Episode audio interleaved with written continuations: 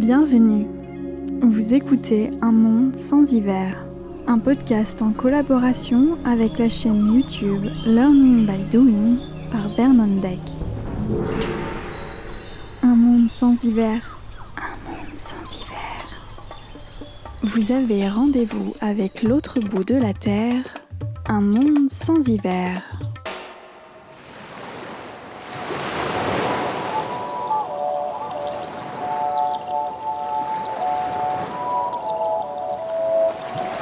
Avez-vous déjà ressenti cet ennui du quotidien Cette envie de tout quitter pour partir, vivre autre chose, de plus simple, peut-être de plus vrai?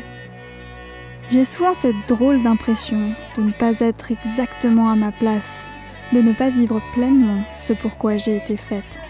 C'est pourquoi j'ai décidé de tout plaquer, mon job, mon appartement, mes petites habitudes. Durant six mois, je vais tenter un autre mode de vie sur le voilier de mon compagnon en Indonésie. Et si tout comme moi, vous envisagez de tout quitter pour partir à l'aventure, que vous avez envie de découvrir le monde, ou bien que simplement vous aimez écouter des récits de voyage, cette émission est faite pour vous.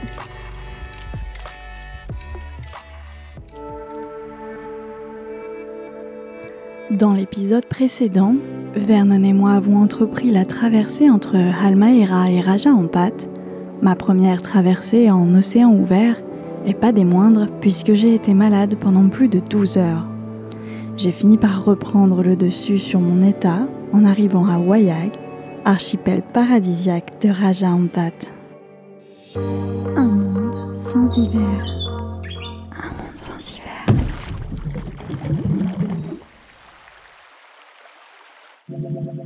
Le réveil sonne de bonne heure et je n'ai pas trop de mal à me lever. La soirée d'hier m'a permis de reprendre des forces et confiance en moi. Jim, notre capitaine, nous a préparé du poisson grillé et des légumes braisés, puis nous avons passé la soirée à bavarder avec un autre couple qui séjourne à Wayag à bord d'un catamaran. Je n'ai pas bu une goutte d'alcool, car après le mal de mer de la traversée, mon estomac est encore très fragile mais le repas m'a définitivement remis sur pied. Ce matin, je ne sens plus aucune faiblesse physique. Nous levons l'ancre après notre bol de porridge et quelques fruits. Je suis tellement triste de devoir quitter Wayag. J'aimerais rester ici et profiter des plages, observer les récifs coralliens. Mais nous devons récupérer notre propre bateau. Nous reviendrons plus tard à bord du Chielian. Nous filons sur les eaux calmes entre les îles de Wayag avant de rejoindre l'océan, un peu plus mouvementé. Je suis à l'écoute du moindre signe de mal de mer venant de mon corps. Je suis résolue à ne pas revivre l'enfer de ces derniers jours et guette le moindre mal-être pour pouvoir le prendre en main avant de ne rien pouvoir contrôler. Une heure, deux heures, rien à signaler, je vais bien. Je connais déjà l'itinéraire que nous parcourons et les îles qui nous entourent me sont un peu familières. Lors de mon séjour en juin 2019, Vernon et moi avons navigué par ici. Le fait d'avoir quelques repères sur les distances et le paysage qui nous attend me rend moins nerveuse et par conséquent moins malade aussi. Le vent se lève un peu, fait assez rare à Raja Ampat. Toute voile dehors, nous glissons sous le vent à une vitesse confortable de 6 nœuds. Jim s'en réjouit et nous rappelle à quel point il est appréciable de naviguer dans ces conditions et nous répète que cette journée est magnifique. Et c'est vrai qu'elle l'est. Ce soir, nous allons retrouver Chielian, avec 15 jours de retard, mais qu'importe. En route, Vernon commence à écrire à la marina de Waisai pour les informer que nous arrivons et leur demander de laisser les clés accessibles. On nous répond qu'il n'y a aucun souci il nous demande même si nous souhaitons commander un burger à notre arrivée. Un burger, waouh, ça va définitivement être une journée géniale. Je me promène un peu sur le pont, sous le soleil brûlant, mais j'apprécie de voir cette eau si claire, si bleue, si caractéristique de Raja Ampat. J'espère voir quelques animaux sauvages.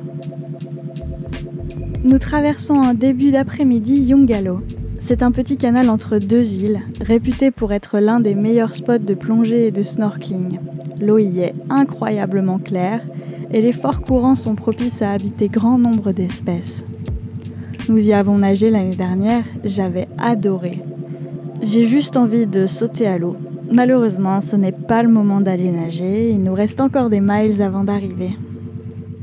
À mi-chemin, le moteur s'arrête. Et bien entendu, le vent tombe. Nous voilà, à la dérive le long des côtes de Waego. Jim soupçonne une bulle d'air dans l'injecteur. Il descend voir ce qu'il se passe et purge le moteur. Après quelques essais, le moteur repart. Mais il fait un drôle de bruit, il semble ne pas fonctionner vraiment normalement, mais nous repartons. Dix minutes plus tard, rebolote, le moteur nous lâche de nouveau. Jim redescend à la salle des machines. Verdict, nous sommes en panne de diesel. Avant de venir nous chercher à Almaera, Jim était à sec financièrement. Nous lui avons versé la moitié de l'argent avant le départ, mais malheureusement les temps de transfert entre différentes banques de différents pays est juste terriblement long. Jim a dépensé ses derniers dollars sur son compte pour faire le plein de diesel, mais il n'a pas pu faire le plein complet. Par chance, la nuit dernière à Wayag, nous avons demandé au couple sur le catamaran de nous dépanner un petit bidon de diesel par précaution. Pas beaucoup, mais juste de quoi finir la traversée normalement au cas où nous n'aurions pas assez dans les réservoirs. Jim et Vernon s'activent à transvaser le diesel dans le réservoir sans en perdre une goutte. Le moteur est un peu capricieux, mais finit par redémarrer plus que quelques heures et nous serons à Wayside.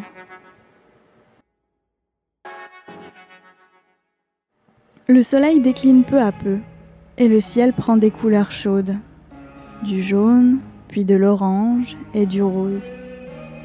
La mer est d'huile et reflète toutes ces teintes en petites vagues. L'eau semble être du métal liquide et crée des formes psychédéliques autour du bateau.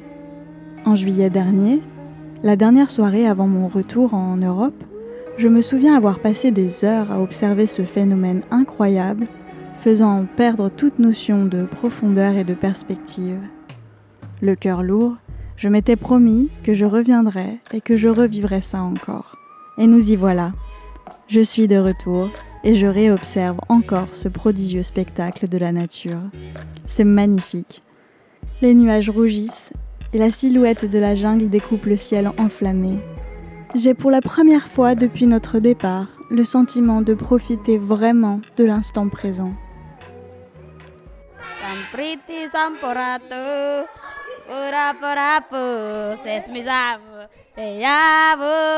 Un monde sans hiver, sans hiver. Vernon coupe court à mes rêveries et vient me dire qu'il a eu des nouvelles de la marina de Waisai. Ils lui ont demandé par quels moyens nous arrivions et il leur a raconté que nous étions sur le bateau d'un ami. Et visiblement, ça change toute la donne pour eux. Ils nous conseillent de ne pas venir directement à la marina et d'organiser notre arrivée avec le chef de port et l'équipe de quarantaine de la ville. Nous ne comprenons pas vraiment ce que ça change d'arriver par le ferry normal ou par le bateau privé, mais ça semble inquiéter la marina. Dans mon fort intérieur, je me demande si nous allons devoir être placés de nouveau en quarantaine. Mais je chasse cette idée en me disant que nous avons le certificat de notre quarantaine à Halmaera et que nous avons fait tout en bonne et due forme. Ce ne sera qu'une formalité. Les autorités vont checker tous nos papiers et puis on pourra retrouver notre bateau. 18 heures. Nous arrivons dans le port de Waisai, vide. Tout est calme quelques vagues lumières sur la jetée. Les premières étoiles apparaissent et les lueurs de la lune nous permettent de voir notre voilier dans la marina. Nous n'avons jamais été aussi près du but. Le bateau est à 300 mètres. Jim jette l'ancre et met le canot à l'eau. De notre côté, nous commençons à rassembler nos sacs et cartons et les chargeons sur le pont puis dans le canot. Le port est silencieux. Juste quelques échos de voix au loin et les odeurs de plastiques et ordures brûlées. Nous montons dans le canot bien chargé. Il nous faudra encore quelques allers-retours pour récupérer l'intégralité de nos affaires. Jim démarre le moteur et nous prenons la direction de la marina, Tout doucement, le moteur ronronne et résonne. Je vais enfin retrouver notre nid flottant. Alors que nous nous rapprochons de la marina, une voix forte s'élève, agressive. Puis des lampes torches dans nos yeux, des bruits d'hommes qui courent et qui crient en bahasa indonésien. Tout le monde hurle, visiblement quelque chose cloche. À ce moment précis, je m'attends presque à entendre le bruit de balles ou d'armes à feu. Je me sens comme une réfugiée tentant de rejoindre un rêve ou une terre plus accueillante. Mon cœur bat à toute vitesse. Jim stoppe le moteur, les torches nous aveuglent, nous comprenons dans un anglais moyen que nous devons faire demi-tour et nous rendre à la jetée. Jim rebrousse chemin et prend la direction du port.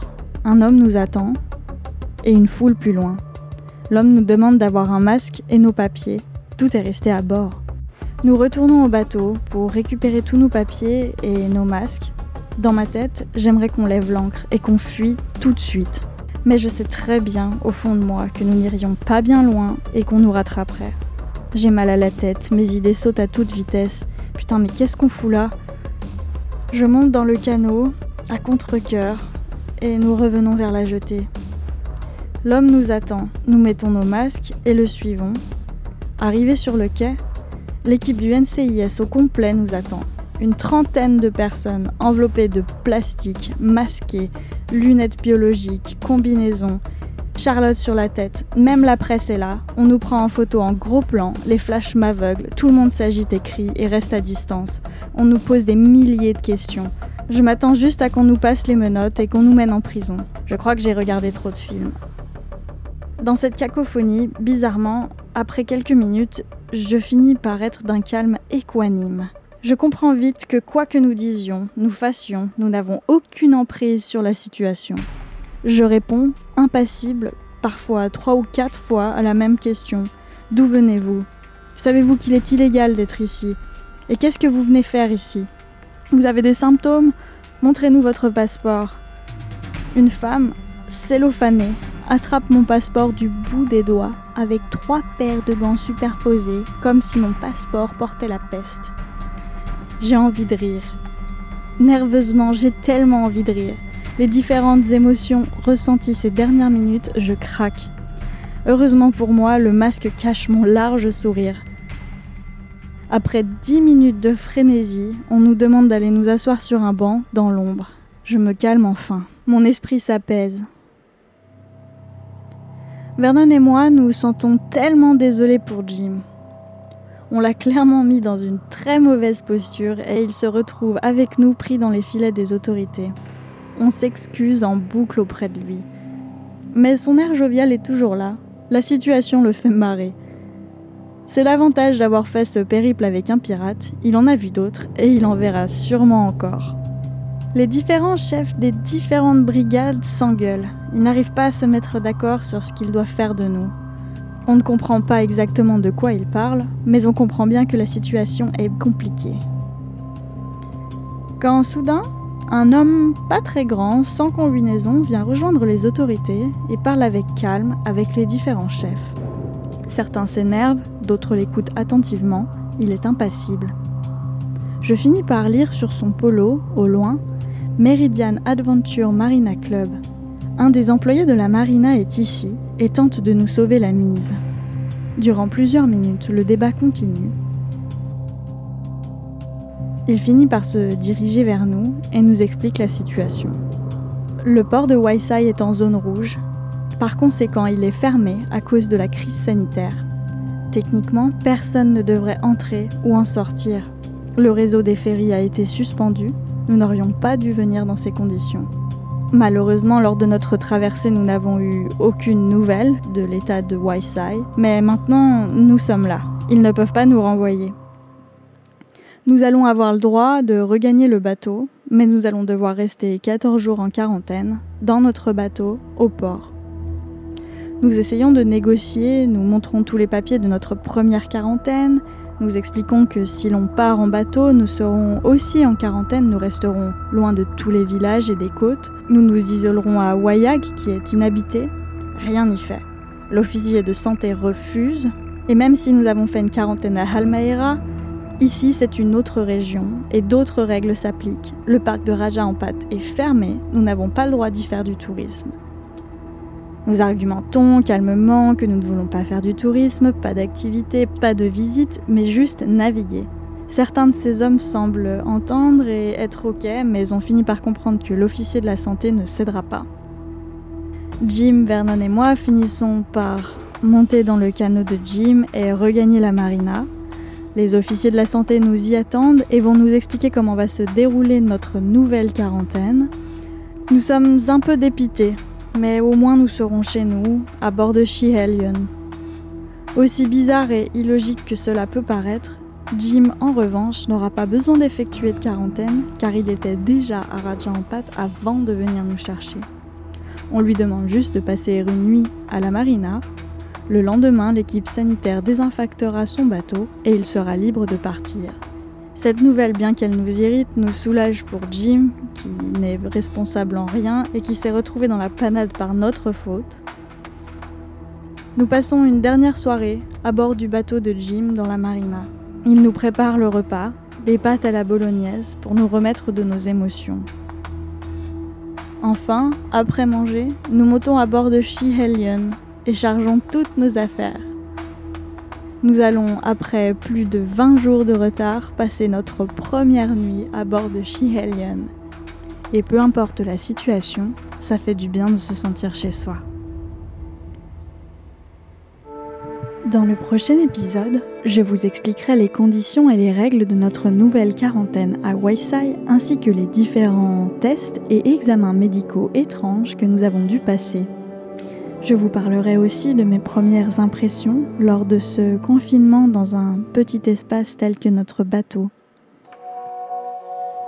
L'épisode d'un monde sans hiver se termine. Un grand merci pour votre écoute.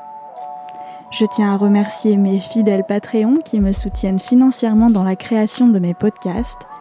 Et si vous avez le sentiment de vouloir donner en retour et de rejoindre mes Patreons, vous pouvez retrouver toutes les informations dans la description de ce podcast ou sur Patreon en recherchant Marie-Morgane Rousselin. Vous pouvez aussi suivre nos aventures en vidéo sur YouTube sur la chaîne Sailing Learning by Doing par Vernon Deck. N'hésitez pas à nous poser vos questions sur notre voyage, notre itinéraire, notre mode de vie par Facebook Marie-Morgane Rousselin ou sur Instagram at un monde sans hiver. J'y répondrai avec plaisir. Un monde sans hiver, une création originale par Marie-Morgane Rousselin. On se retrouve dans une quinzaine de jours. À bientôt!